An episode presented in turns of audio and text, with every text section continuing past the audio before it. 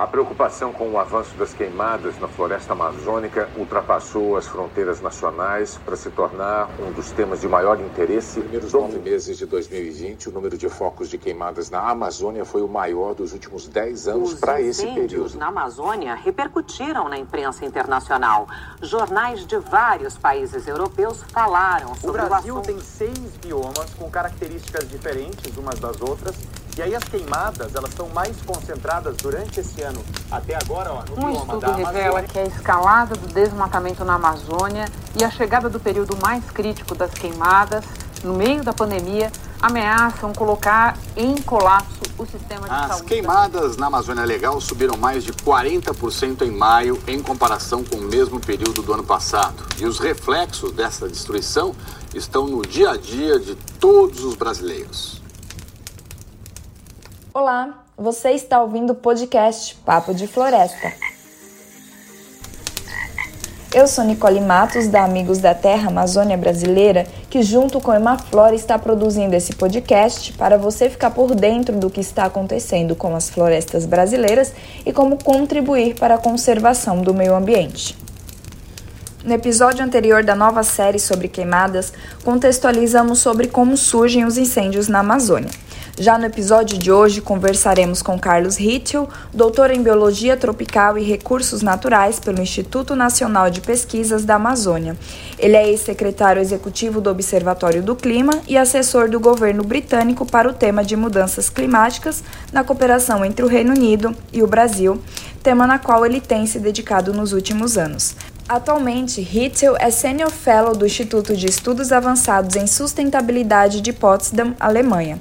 E nesse bate-papo, ele irá nos explicar como as queimadas contribuem para as mudanças climáticas e quais as consequências que trazem para o Brasil nas negociações com o mercado e investidores internacionais. Quem irá conduzir essa conversa é Mauro Armelin, diretor executivo da Amigos da Terra Amazônia Brasileira, Bom, para dar início a esse papo de floresta, eu gostaria de saber do Carlos como as queimadas contribuem para o avanço das mudanças climáticas. Uh, vamos lá. Uh, vamos falar de desmatamento e depois eu chego nas queimadas. Uh, desmatamento é a principal fonte de, de, emissões de gás de efeito estufa do Brasil, principalmente o desmatamento na Amazônia. Em anos normais, cerca de 10% das emissões de gás de efeito estufa associadas ao uso da terra, associadas ao desmatamento, vêm das queimadas. Em anos mais secos, esse índice pode chegar até 50%. Em anos a gente tem um, um é um ninho muito forte que faz com que determinadas áreas da Amazônia se tornem mais secas. Esse patamar, essa, esse percentual de participação das emissões de, de de efeito estufa diretas de incêndios florestais pode chegar a metade das emissões é, da Amazônia. E isso a gente está falando, então, de incêndios que atingem é, grandes áreas, até da escala de milhão de hectares, é, áreas então poderiam ser queimadas. Então, é, é um componente importante em qualquer ano, em qualquer período, com a intensificação das mudanças climáticas. Nós temos áreas da Amazônia se tornando mais secas, a combinação das mudanças climáticas com o desmatamento torna as bordas da Amazônia, o chamado arco do desmatamento, onde o desmatamento tem penetrado na, na floresta amazônica, tem transformado essas áreas em mais secas e, então, portanto, mais vulneráveis a, a incêndios florestais mais extensos. O incêndio provocado numa área ele atinge áreas muito maiores, né? Olha, acaba queimando áreas de floresta numa extensão muito maior do que numa determinada localidade, e isso aumenta então a proporção e a participação de, das emissões de gás de efeito estufa diretas de queimadas. As queimadas são parte do processo de desmatamento na Amazônia. Então, contribuem em maior ou menor grau para todas as emissões de gás de efeito estufa de desmatamento, que é a principal fonte e é o que coloca o Brasil hoje entre os, talvez na posição de quinto ou sexto maior emissor de gás de efeito estufa em função do, do patamar que nós temos hoje em dia de desmatamento em torno de, de 10 mil quilômetros quadrados por ano ou acima de 10 mil quilômetros quadrados por ano, infelizmente. Perfeito, Carlos. Acho que essa, essa relação direta entre é, desmatamento, incêndio,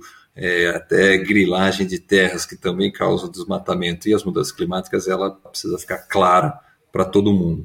Agora, e as outras consequências disso? Né? Porque 2019, 2020, a gente viu é, números alarmantes de incêndios florestais acontecendo na Amazônia, é, quebrando recorde atrás de recorde todo mês é, a gente tinha uma surpresa desagradável, é, principalmente em 2019, mas 2020 não foi diferente em termos de, de número de focos de calor na Amazônia.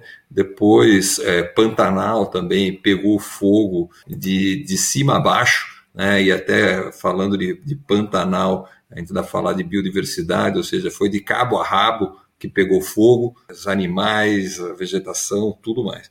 É, e diante desses níveis elevados de incêndios é, e, e, e, desmatamento no Brasil, é, muitas empresas internacionais, é, principalmente da Europa, se manifestaram né, e, e, governos também né, se manifestaram, querendo até um boicote, né, falando até de promover um boicote ao país caso esses números malucos de desmatamento e incêndios não diminuíssem. Né? E, e, e, aí, você que está fora, como é que está a imagem do Brasil no mercado internacional e como essas questões ambientais, principalmente as queimadas, influenciam nessa tomada de decisão do mercado? Né? Ou seja, a queimada indo além do efeito da mudança climática e se revertendo em impactos para as questões econômicas do Brasil. Como que está isso?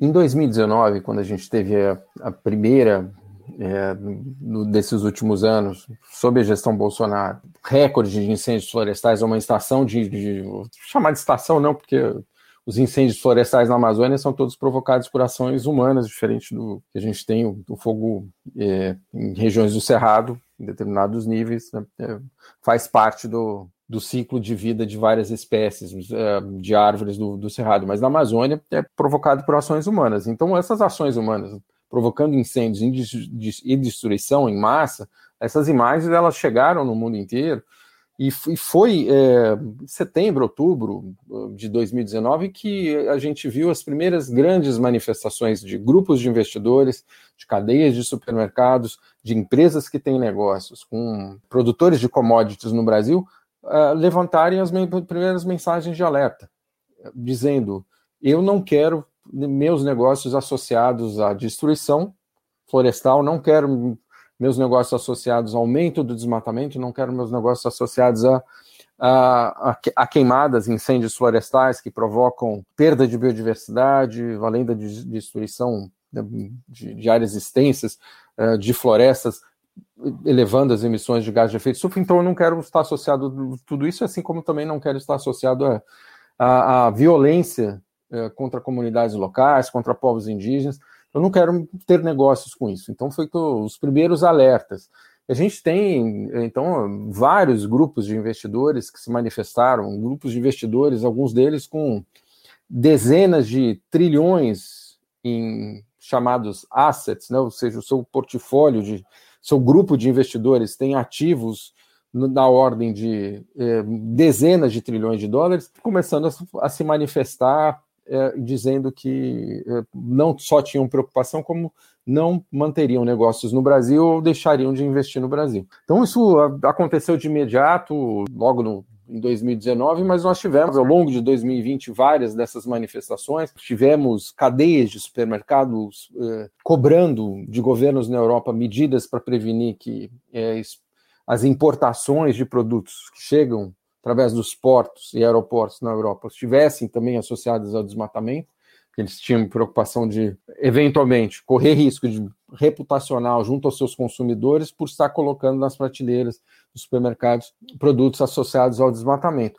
Isso só cresceu, só se intensificou e uh, volta e meia há uma manifestação dessa, dessa natureza aqui na Europa. Assim, os supermercados, moro, resido na Alemanha, supermercados que eu visito é, para as compras da família, com a minha família, é, são supermercados que, cujos CEOs escreveram cartas à chanceler Angela Merkel cobrando uh, ações da Alemanha, do governo alemão, para colocar pressão sobre o governo brasileiro, de forma que as, as importações de commodities ou de produtos que vão ser comercializados por eles não tenham é, essa associação com o desmatamento. E, a, além disso, acho que tem mais dois é, fatores importantes. É, em 2019, no início da estação seca na Amazônia, no final de junho, né, um pouquinho depois do início da estação seca na, na maior parte da Amazônia brasileira, foi assinado o acordo comercial entre o, o bloco da União Europeia e o bloco do Mercosul, é, que visava para os países do Mercosul ampliação de, de exportações, principalmente de commodities agrícolas, né? então carne, soja e entre outros produtos. Esse acordo incluiu um capítulo inteiro de comércio e desenvolvimento sustentável com compromissos de cada país signatário de combate ao desmatamento, de implementação das suas metas no âmbito do Acordo de Paris, respeito a direitos humanos, respeito a direitos de povos indígenas sobre seus territórios, não retrocesso ambiental, tudo isso está lá no, na série de compromissos assumidos por cada um dos países que, que assinou aquele acordo, incluindo o Brasil, através do governo do presidente Jair Bolsonaro. E pelo fato do, da situação no Brasil, exatamente na contramão de tudo que está escrito ali naquele capítulo, até hoje o processo de ratificação do acordo comercial não começou, inclusive agora ele está é, absolutamente morno muito provavelmente, ao longo desse ano, a gente não deve ouvir é, falar praticamente nada sobre esse processo de ratificação, porque é, a gente justamente está entrando novamente na chamada estação do fogo e na estação da alta do desmatamento. Né? Então, uh, uh, vamos esperar passar essa temporada para ver se existe alguma mudança de tendência e alguma mudança de direcionamento de políticas, para então voltar a discutir é, se vai haver progresso ou não na ratificação desse acordo. E a situação, então, do Brasil está prevenindo que todos os países dos dois blocos, principalmente a situação no Brasil, né, outros países também têm algum problema com desmatamento, mas principalmente a situação no Brasil tem prevenido, sido o principal fator que previne que este é, acordo comercial entre em fase de ratificação. E há muita pressão aqui na Europa para que isso aconteça, em, em função do, dos impactos econômicos da pandemia. Né? Então, uh, um acordo comercial como esse poderia beneficiar, só para que você tenha uma ideia, 90% de todos os produtos que a Europa, a União Europeia exporta para os países do Mercosul. Isenções de taxas poderiam beneficiar 90% desses produtos. Então, a gente tem esse acordo comercial também em banho-maria agora, uh, e não se sabe se haverá progresso em algum momento talvez no, no, ano que vem, se a situação mudar radicalmente. Em terceiro, e só para concluir, é, vários países, inclusive a União Europeia, avançaram no processo de, de estabelecimento de políticas, de novas leis, é, visando a eliminação do desmatamento das suas importações. Então, a gente já tem países como Reino Unido e França com legislação aprovada, mas existe uma discussão em vários outros países em andamento, entre eles a Alemanha, onde eu resido, mas também incluindo Noruega, incluindo Dinamarca, Itália, e no âmbito da União Europeia, uma legislação específica para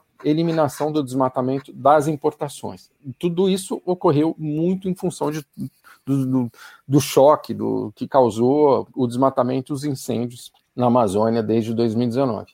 É isso aí, né, Carlos? Porque no fim a repercussão na opinião pública europeia foi, foi ficando cada vez maior, a repercussão e a formação de opinião. Né? Então, a gente teve acesso a uma pesquisa feita em 2020, que em quatro países da União Europeia, onde mostra que mais de 75% da população é a favor da interrupção do acordo comercial União Europeia e Mercosul, caso isso contribua para o desmatamento na Amazônia.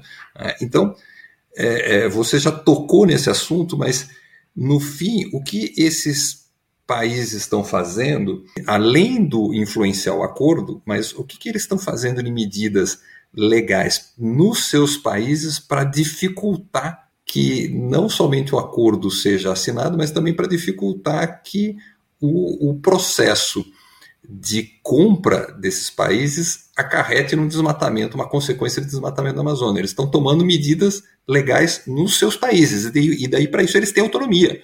É? Ou seja, é, como, como fica isso? Essas medidas vão dificultar ainda mais, mesmo que o, o acordo seja assinado, essas medidas de cada país podem dificultar ainda mais esses, a operação comercial bilateral entre os países e o Brasil? Sim, Uh, definitivamente. Você tem o bloco da União Europeia como um todo. Você tem du duas discussões de novas leis aqui no, no âmbito da União Europeia. Uma delas é uh, voltada para a proteção de florestas, além das, lógico, das fronteiras da União Europeia, e que visa a eliminação do desmatamento das importações de todo o bloco. Então, seria algo que atingiria todos os países do bloco da União Europeia teriam que definir uh, ou estabelecer formas de monitoramento das importações de forma que elas não uh, estejam associadas a, ao desmatamento. Né? Em alguns casos, a discussão sobre desmatamento ilegal, em outros é sobre desmatamento mesmo. Legal, ilegal não importa, não, não sequer é, destruição de florestas. Alguns países já avançaram nessas legislações específicas, como Reino Unido e França, mas há vários outros que estão discutindo no âmbito nacional, no seu âmbito doméstico, também legislação específica em relação a isso. Há uma outra discussão aqui no âmbito da União Europeia, uma outra legislação que é, é relacionada à, transparência da cadeia de, de suprimentos. Então, os países do bloco em sendo aprovada uma legislação específica é, a esse respeito, que está em discussão e já houve consulta pública, já é, houve consulta de diversos pa países do bloco, então está em construção uma, uma, legislação específica e deve haver algum progresso ainda em 2021. Essa legislação ela visa assegurar que cada empresa que opere comércio internacional assegure total transparência de quem são os seus fornecedores é, de onde, qual é a origem dos seus produtos. Né? Então, é, de forma que é, se tenha segurança de que aquela empresa está trabalhando uh, e está fornecendo todas as informações para assegurar que para o consumidor ou para os seus clientes que não, não esteja associada ao desmatamento. Né? Então, é, é, as empresas são obrigadas a fazer, um, a fazer uma avaliação dos seus fornecedores. Né? Então, uma legislação relacionada ao chamado, no termo, na expressão em inglês, de due diligence. Então, tenho que fazer um escrutínio dos meus fornecedores para eliminar aqueles que, que tenham problemas ambientais, tenham problemas é, relacionados ao desmatamento. Tudo isso está em progresso. E muito isso disso é, ganhou força e impulso a partir do que aconteceu no Brasil em 2019, com aumento do desmatamento naquele ano, aumento dos incêndios florestais e a continuidade disso em 2020. Né? Exato, quer dizer, é, é, uma causa e consequência que vai, como a gente estava falando, vai muito além da, daquelas de imediato causadas pelo fogo ou pelo desmatamento. Né? E no caso dos Estados Unidos, quando saiu do Acordo de, de Paris, o que a gente viu foi uma mobilização das cidades, né, dos governos subnacionais, para tentar cumprir as metas de redução. Né, e junto com aqueles governos subnacionais, também as empresas. É, você vê o, o, o, empresariado brasileiro e também os governos subnacionais preparados para assumir essa responsabilidade, no, no caso do Brasil, é, não conseguir entregar suas metas? Ah, olha, Mauro, uh, esse movimento nos Estados Unidos ele foi super importante, né? E assim, é, estados, é, cidades, empresas é, definiram suas próprias metas. Então, qual é a minha parte que me cabe? É, se os Estados Unidos fossem cumprir sua meta, se a gente não tivesse um, um governo negacionista, que era o governo da, da, da, então gestão Trump, muito associado ao lobby do petróleo, né? ou do, do, dos combustíveis fósseis, não só do petróleo, como do carvão também, e do gás. O, aquele é, movimento, inclusive na, assim, no enfraquecimento da participação do, dos Estados Unidos em fóruns internacionais, entre eles da própria convenção é, quadro das, das, Nações Unidas sobre mudança do clima, né? Então, a negociação de clima internacional no âmbito da ONU, eles tinham uma participação efetiva, promovendo debates, indo lá falar do, do progresso no âmbito de cada estado, do, nova lei aprovada em um município, uh, definindo, uh, seja a redução de emissões, ou a trajetória de redução de emissões, ou aumento da participação de renováveis, ou também ações voltadas para adaptação às mudanças climáticas. Esse movimento foi extremamente importante. Só que no, assim, o Brasil teve, acho que, manifestações extremamente relevantes, tanto do ponto de vista uh, de governos subnacionais, eh, a maior parte dos governos estaduais assinaram uh, declarações de compromisso com o Acordo de Paris, diante das diversas ameaças do, do, do governo presidente Jair Bolsonaro de ou sair do Acordo de Paris ou não implementar as metas brasileiras, eles se comprometeram, né, eles, digamos, a agenda de clima é importante para nós.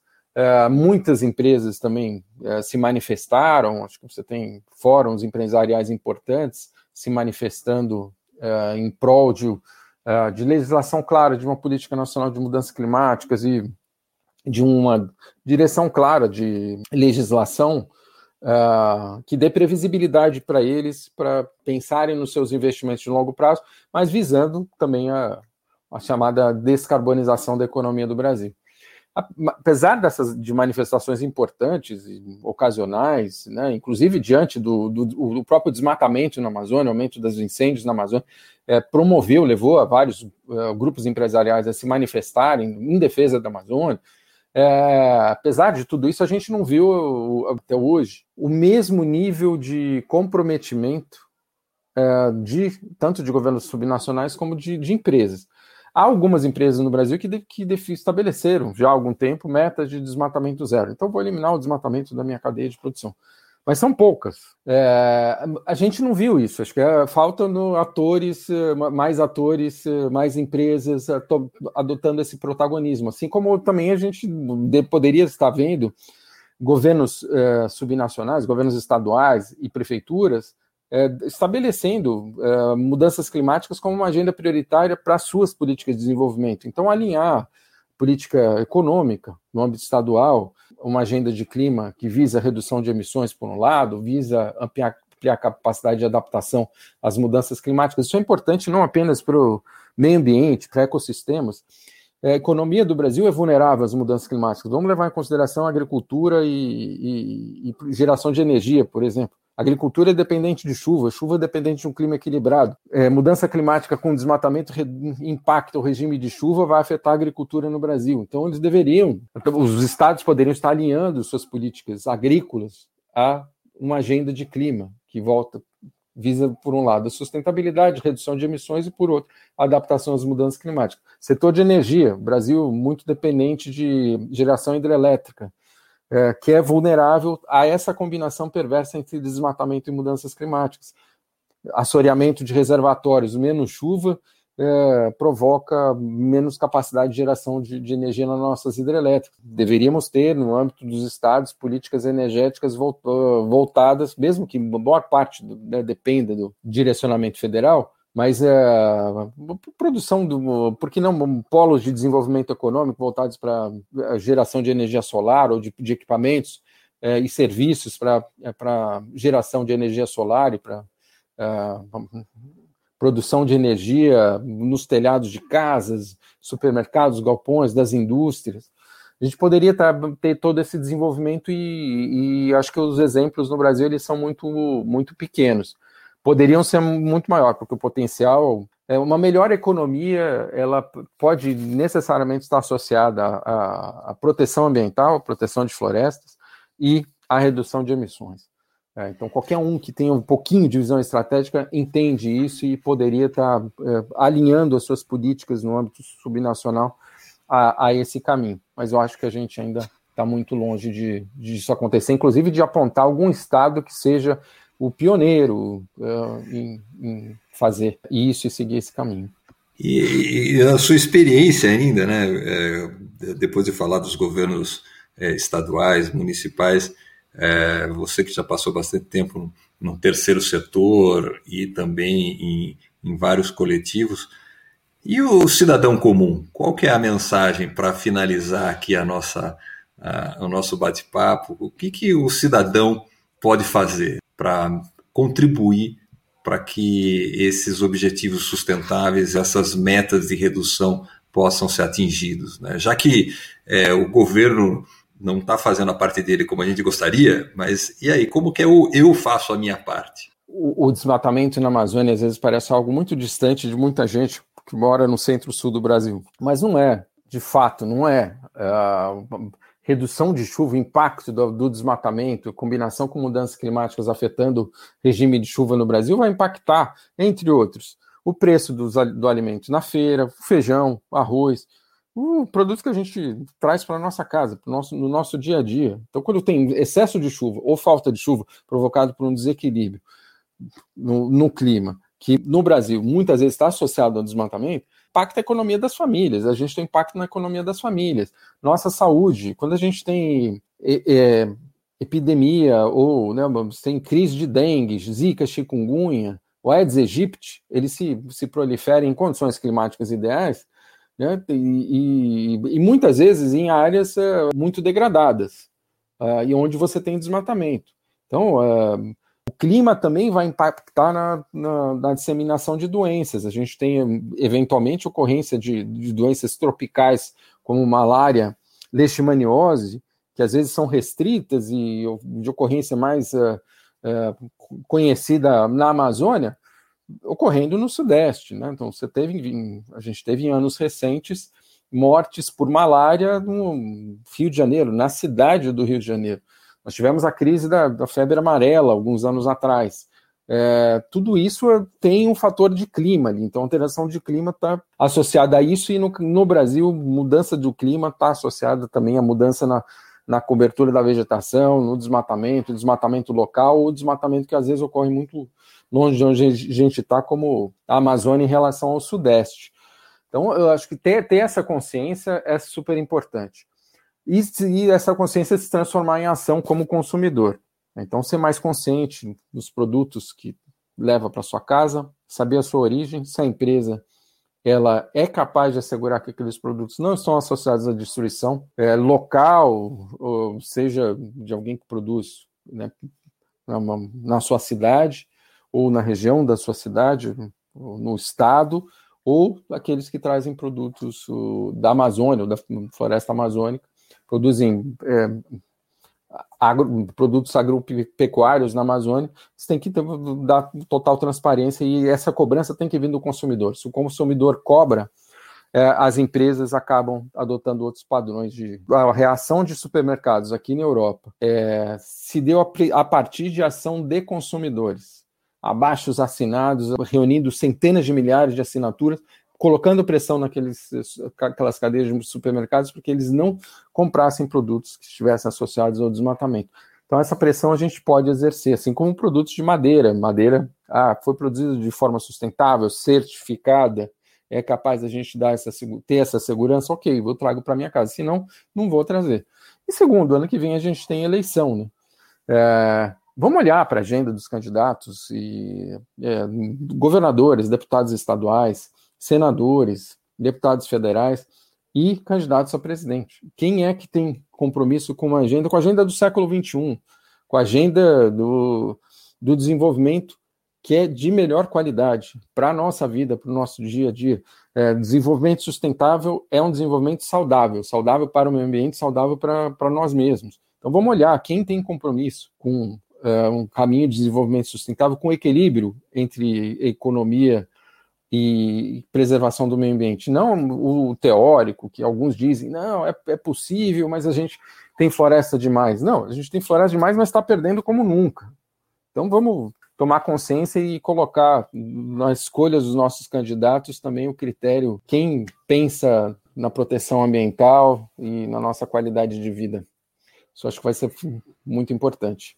Ótimo, Carlos, muito obrigado. Essa esse papo foi excelente e me fez lembrar uma, uma, uma expressão que eu costumo usar de que o consumidor é um elefante amarrado com barbante. É, e que realmente a gente precisa tomar consciência do nosso papel e também do nosso poder e exercer o nosso poder de escolha. Né? Então, muito obrigado pelo papo, foi ótimo tê-lo aqui com a gente. Eu que agradeço o convite, foi ótimo conversar com você, amor. Este foi o podcast Papo de Floresta, que conversou sobre queimadas e mudanças climáticas com Carlos Ritchell, Senior Fellow do Instituto de Estudos Avançados em Sustentabilidade de Potsdam. Na abertura, usamos áudios da Rede Globo. Obrigado por ter nos acompanhado até aqui. Não esqueça de seguir nossas redes sociais e fique atento aos próximos episódios sobre fogo.